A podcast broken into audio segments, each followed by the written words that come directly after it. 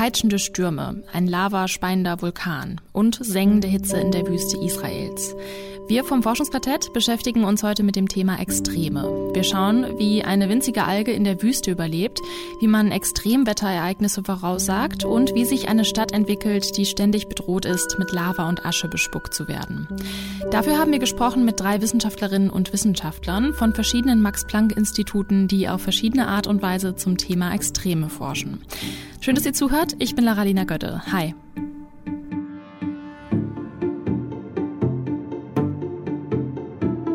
Das Forschungsquartett. Wissenschaft bei Detektor FM. In Kooperation mit der Max Planck Gesellschaft.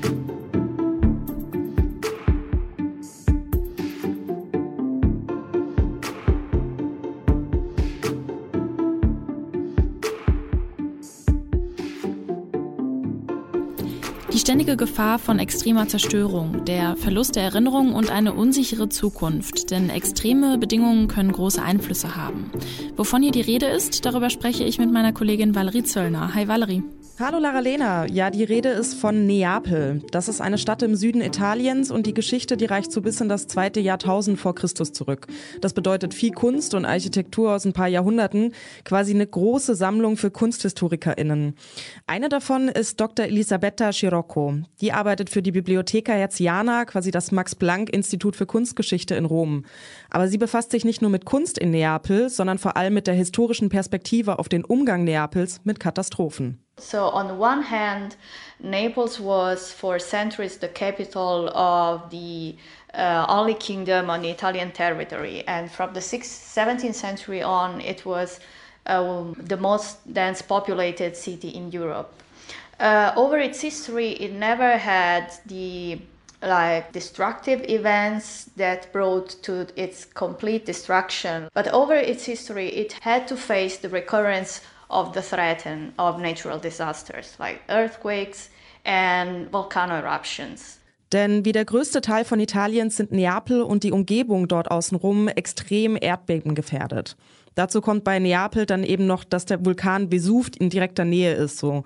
Und keine andere Stadt in Italien mit dieser Größe und mit dieser kulturellen Relevanz war so regelmäßig extremen katastrophalen Ereignissen ausgesetzt wie Neapel. Was hatten denn diese katastrophalen Ereignisse dann im Endeffekt für ähm, die Entwicklung der Stadt bedeutet? One of the most important symbols of the city, for example, is the Vesuvius, the volcano. And this is not by chance. This was by centuries only um, a beautiful mountain uh, in the background of the Bay of Naples. Because after the destruction of Pompeii in 79 AD, uh, the Balkan was silent and uh, the memory of its uh, potential threat was not present. Neapel war, wie ja bereits gesagt, immer wieder von Zerstörung bedroht. Und angefangen hat das bei Pompeji 79 nach Christus. Da wurde ja die ganze Stadt, wie ziemlich gut bekannt ist, im Endeffekt unter Asche begraben. Und für knapp 1600 Jahre war dann Ruhe im Vesuv und der Vulkan wurde eher als eine Art Berg gesehen. Und dann kam ja der Ausbruch und das Erdbeben im Jahr 1631. Wie hat sich denn dieses, äh, diese extreme Katastrophe dann auf die Gesellschaft in Neapel ausgewirkt? The patron of the city, San Gennaro, for example, uh, whose relics are held in the cathedral of the city, were brought in procession regularly on the occasion of these uh, threatening natural events.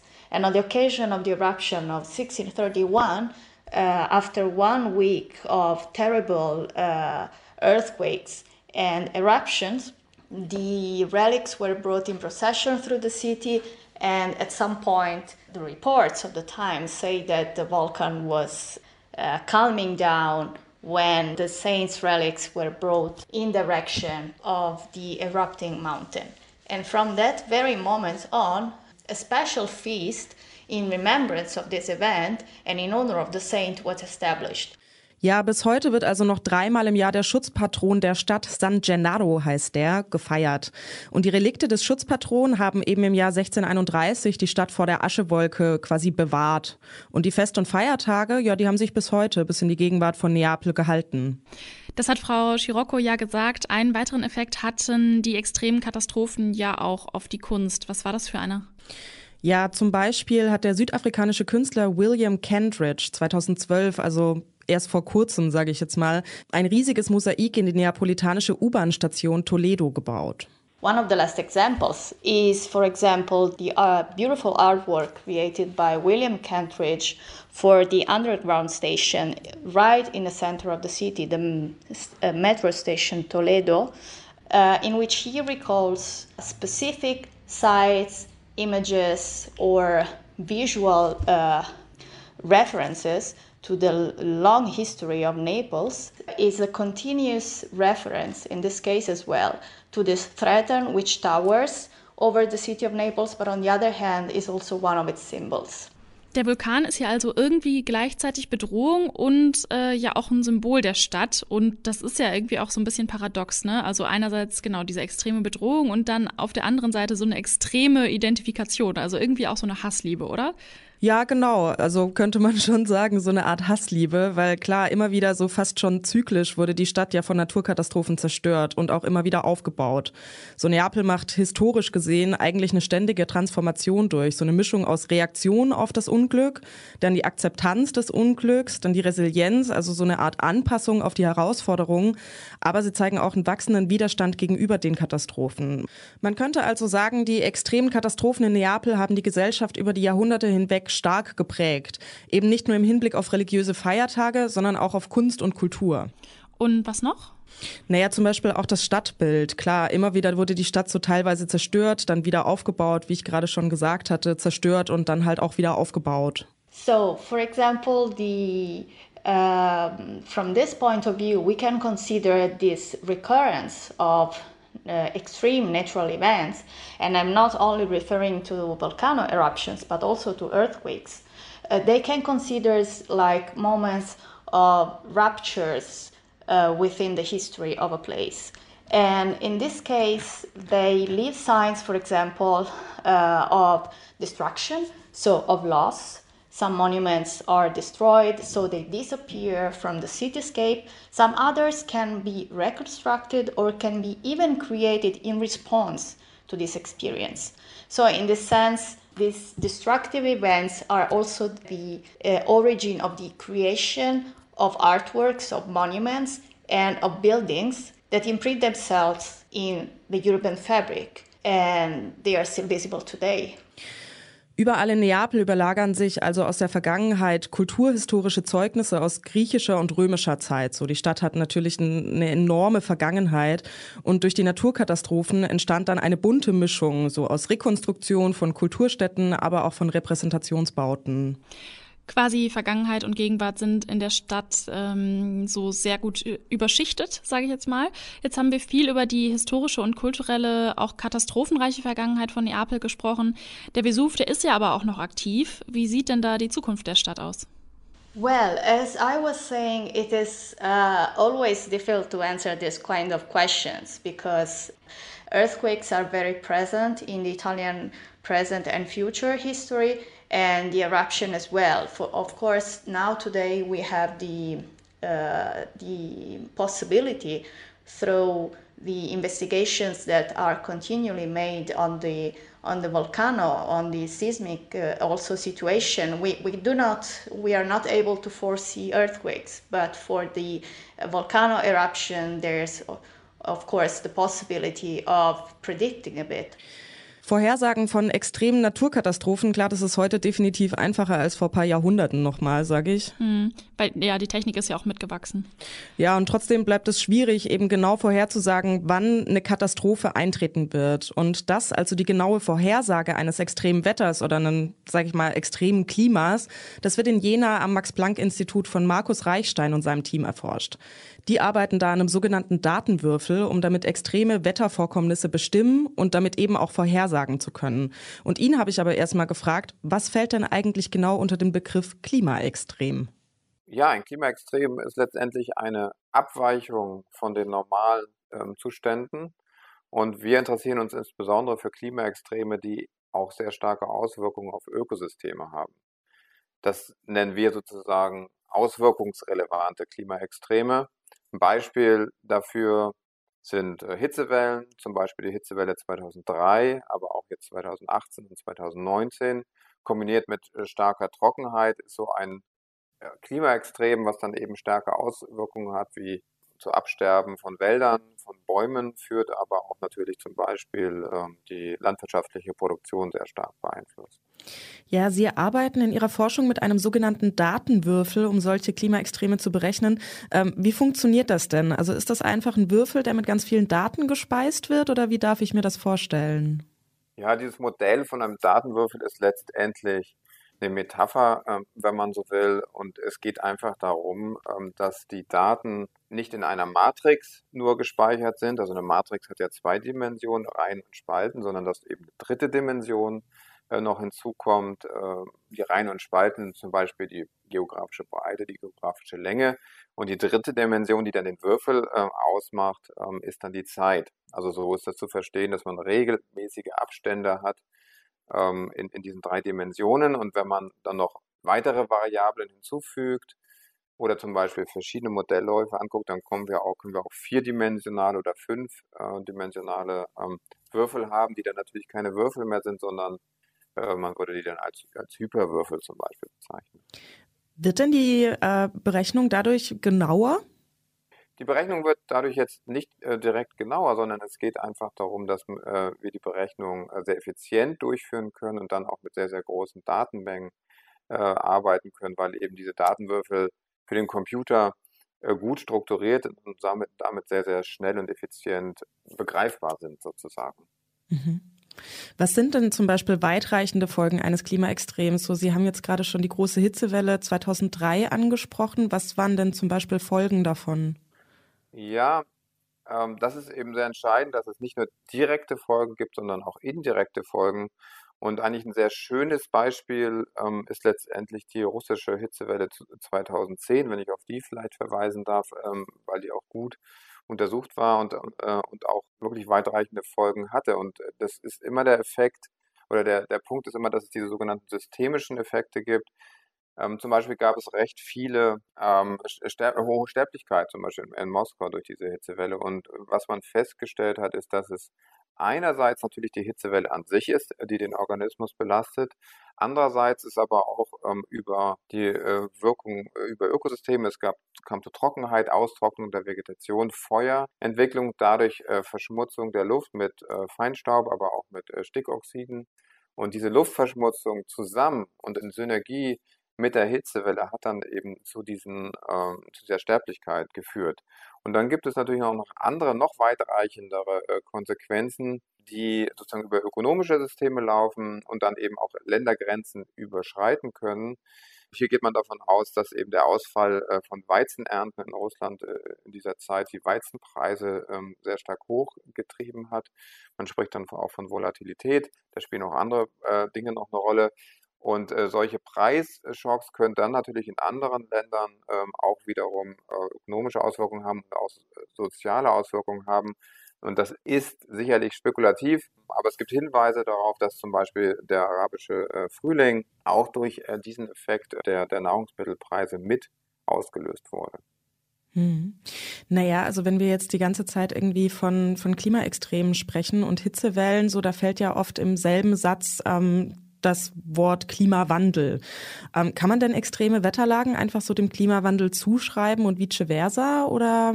Ja, das ist inzwischen äh, eine sehr erfolgreiche Forschungsrichtung. Äh, das nennt man eben Attribution von solchen Klimaextremen. Und äh, man kann dort durch Modellsimulationen und durch äh, statistische Analysen inzwischen recht gut sagen, wie viel wahrscheinlicher dieses Klimaextrem, zum Beispiel 2018, geworden ist, durch den Klimawandel. Man vergleicht sozusagen da äh, ein, eine Welt ohne Klimawandel, die man versucht äh, zu simulieren, und dann äh, eine Welt mit Klimawandel und dann guckt man, wie groß wäre denn dieses, äh, wie groß wäre die Wahrscheinlichkeit von diesem Ereignis gewesen ohne den Klimawandel? Das kann man also dann statistisch angucken. In gewisser Weise ist das wie ein gezinkter Würfel. Man, man sieht also, man würfelt den Würfel häufiger. Sechs ist zum Beispiel ein Extremereignis. Und dann sieht man, dass die sechs irgendwie häufiger vorkommt als bei einem normalen Würfel, der eben nicht durch den Klimawandel beeinflusst ist. Ja, sagen wir jetzt mal, durch den Klimawandel steigen die Temperaturen immer weiter an. Was würde das denn konkret für Klimaextreme bedeuten? der, äh, die Temperaturen steigen ja in der Tat äh, immer weiter an. Und das bedeutet natürlich, dass zum Beispiel Hitzewellen, äh, das ist sehr klar äh, nachgewiesen, jetzt schon und auch in, in, der Zukunft eben immer weiter ansteigen. Das heißt, dass also so, ein, so eine Hitzewelle wie 2018, wie wir sie in Deutschland gehabt haben, was im Moment noch ein Extremereignis ist, ist letztendlich Ende dieses Jahrhunderts dann kein Extremereignis mehr, sondern mehr oder weniger normal. Insofern hat, geht man davon aus, dass diese, dieses Event 2018 eigentlich schon ein, eine Analogie für den Klimawandel ähm, bis Ende des Jahrhunderts äh, bedeutet, wenn wir unsere Emissionen einfach so weiter beibehalten wie bisher. Das heißt, wir spielen einfach immer weiter mit dem gezinkten Würfel, den Sie jetzt gerade schon genannt haben. Richtig, der Würfel wird immer mehr gezinkt, sodass die Wahrscheinlichkeit für das, was man heute als extrem betrachtet, dann äh, immer höher wird und dann später auch gar kein Extrem mehr ist, dann kommt sozusagen jedes, bei jedem zweiten Würfelwurf kommt dann eine 6. Ja, Sie arbeiten an einem Frühwarnsystem für Klimaextreme. Wie genau funktioniert das denn, wenn ich fragen darf? Ja, Frühwarnsysteme sind natürlich sehr, äh, sehr wichtig und äh, insbesondere für die, äh, für die Klimafolgen. Vielleicht sollte man erstmal sagen, dass das auch tatsächlich von ähm, den Organisationen wie Deutschem Roten Kreuz oder Internationalem Roten Kreuz bereits auch verwendet wird. Äh, das nennt sich äh, Forecast-Based Financing, wo man eben äh, guckt, wo könnte denn in den nächsten zwei bis drei Wochen äh, zum Beispiel eine Flut entstehen oder, äh, oder ein großer Sturm. Ähm, und dort schickt man dann schon mal vorab ein paar Leute und warnt zum Beispiel die, die Bürgermeister und so weiter. Das kann man dann mit relativ geringem finanziellen Aufwand machen und dann sozusagen Vorbereitungen treffen, um sich auf dieses Extremereignis ähm, besser vorzubereiten. Grundsätzlich kann man dafür natürlich Wettervorhersagen ähm, nehmen. Das Problem ist, dass diese Wettervorhersagen äh, gerade in Regionen, wo vielleicht auch noch nicht so viele Wetterstationen sind und so weiter, nicht immer sehr präzise sind, einerseits. Und zweitens, dass sie auch nicht unbedingt genau auf die lokalen Bedingungen gut abzielen können, sondern die sind relativ grob. Und da ähm, setzt sozusagen ähm, datengetriebene Forschung ein mit maschinellen Lernen, künstlicher Intelligenz, wo wir dann versuchen, die Auswirkungen von dem, von so einem groben Klima in einem Land dann auf die lokalen Bedingungen äh, und auf die lokalen Auswirkungen dann ähm, abzubilden. Also wir versuchen quasi die, die Auswirkungen basierend auf Fernerkundungsdaten, basierend auf vielen Daten aus, aus der Vergangenheit dann abzuleiten. Und da kann man dann eben Effekte ähm, erkennen, dass es natürlich eine Rolle spielt, ob man zum Beispiel auf einem nordexponierten Hang ist oder auf einem südexponierten Hang, ob äh, man in der Nähe von äh, Grundwasser ist oder äh, ob man in der Nähe von irgendwelchen Seen oder Flüssen ist, wo dann die Effekte zum Beispiel von Trockenheit abgepuffert werden können, weil noch relativ viel Wasser verfügbar ist. Und das können wir dann aber mit quasi mit einer Vorhersage äh, dann sozusagen als, als Karte dann auch darstellen.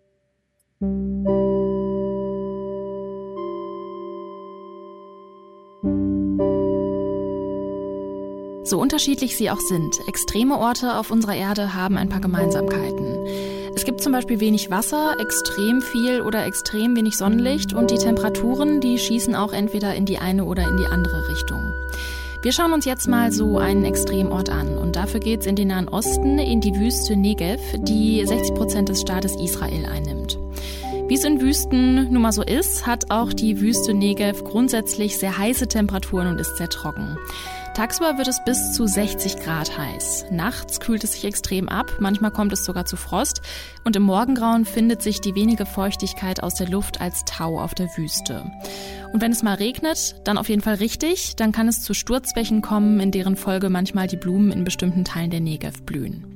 Ansonsten findet man in der Negev allerdings nicht viel Grün. Wenn man Satellitenbilder sieht, bemerkt man jedoch eine merkwürdige Färbung der Negev, und zwar dort, wo das israelische Militärsperrgebiet beginnt. Dort, ganz ungestört von trampelnden Füßen oder Autoreifen, lebt eine außergewöhnliche Wohngemeinschaft. Whatever survives there must be interesting. You cannot really das ist Heim Treves, Biologe am Max-Planck-Institut für molekulare Pflanzenphysiologie in Golm bei Potsdam. Ihn hat der mysteriöse Organismus, der in der Negev lebt, gereizt, weil der schließlich ganz spezielle Fähigkeiten besitzen muss, um unter solchen extremen Bedingungen zu überleben. In dem unberührten Teil der Wüste, wo Heim Treves forscht, ist der Boden mit einer feinen Kruste bedeckt, die die Konsistenz von Cornflakes hat. Wenn man auf sie tritt, zerbröselt sie. Nur nahe der Küste, wo die Luft etwas feuchter ist, da ist die Kruste eher wie ein Gel. Doch woher kommt diese Struktur? Verantwortlich sind sogenannte Cyanobakterien, die über Jahre hinweg Kohlenhydrate bilden, die sich wiederum zusammen mit Sand zu der besagten Kruste formen. Diese Cyanobakterien wollten Heim Treves und sein Team im Labor isolieren und untersuchen. Doch dabei machten sie eine überraschende Entdeckung. Uh, every once in a while, uh, from this filament, something grew, green grew and took over the culture. So first we thought it's some kind of a contamination because we worked also in the lab with other algae. In der Kruste, den Filamenten, so nennt Treves sie hier, wuchs etwas Grünes, eine Alge. Erst dachten die Forscherinnen und Forscher, dass etwas im Labor schiefgelaufen sei, doch dann nach weiteren Untersuchungen stellten sie fest, zusammen mit den Cyanobakterien lebt in der Kruste in der Wüste Negev eine Alge namens Chlorella ohadii. Chlorella sieht zwar nicht besonders spektakulär aus, aber ihre Fähigkeiten, in dieser Umgebung zu überleben und sogar eine der am schnellsten wachsenden Organismen zu sein, ist spektakulär. we work with organisms that are specialized in, in surviving the stress. And usually, these are not the very fast growing lab animals that is nice to grow in the labs because they grow so fast. Usually, these extremophiles are excellent in surviving the stress, but are not as, as do not excel in growing very fast Normalerweise müssen sich Organismen, die unter extremen Bedingungen wachsen, rein auf ihr Überleben sozusagen konzentrieren. In der Regel sind diese Pflanzen also nicht besonders schnell im Wachstum. Anders bei Chlorella. Treves vermutet, dass in der kurzen Zeit am Tag, wo die Bedingungen in der Wüste vergleichsweise mild sind, Chlorella eine Art Wachstumsschub erlebt. Our speculation is that Chlorella ohadii is, is, is not only very fast growing, but also is responding very fast to conditions. It is becoming adapted to different conditions of carbon or nitrogen or, or, or light within 10, 15 minutes. And we speculate that the reason for that is that when you have such a short window for growth, you have to make it count. Auch die Photosynthese von Chlorella ist an die extremen Bedingungen angepasst. Grundsätzlich spielen bei der Photosynthese Elektronen eine Rolle, die durch die Sonneneinstrahlung in einen höheren Energiezustand geraten. Ist die Sonneneinstrahlung extrem hoch, kommt es zu einer Art Überladung. Außerdem entsteht eine besondere Form von Sauerstoff, die schädlich für die Pflanzen ist. Doch Chlorella ohadi besitzt bestimmte Mechanismen, um ein Gleichgewicht herzustellen, sodass die Elektronen sich nicht anhäufen. Außerdem produziert sie Enzyme, die dem schädlichen Sauerstoff entgegenwirken. Aber was ist mit dem Wasser? Das braucht Chlorella nicht nur für die Photosynthese, sondern auch zuallererst, um den Druck in ihren Zellen aufrechtzuerhalten. Wir kennen das vielleicht von unseren Zimmerpflanzen. Wenn wir die nicht gießen, dann lassen die die Köpfe hängen und gehen schließlich ein. Der Grund, warum Chlorella nicht austrocknet, ist ihr Mitbewohner in den Filamenten oder dem Gel, das Cyanobakterium. Das produziert eben dieses Gel, was die Feuchtigkeit des Morgentaus über den Tag verteilt viel besser speichert als der reine Sand. So, for the same conditions in terms of heat and wind and humidity in the air, if you are sitting within the cyanobacteria filament, you will become dry slower. Es gibt sie also, die kleinen unscheinbaren Organismen, die in den extremsten Lebensräumen wachsen und gedeihen. Als nächstes möchte Heim Treves Algen und Bakterien in der Arktis untersuchen. Die ist im Grunde ganz ähnlich wie die Wüste, nämlich ganz schön extrem. Wenn wir mehr über die Überlebensmechanismen dieser extremen Bewohner erfahren, dann könnte uns diese Erkenntnis helfen, andere wichtige Pflanzen auf kommende Extremwetter vorzubereiten. Let's look into their genome and look into their genes and see what can be exported from Chlorella ohadii and imported into other agricultural systems that we have currently for feed and, and, and for energy.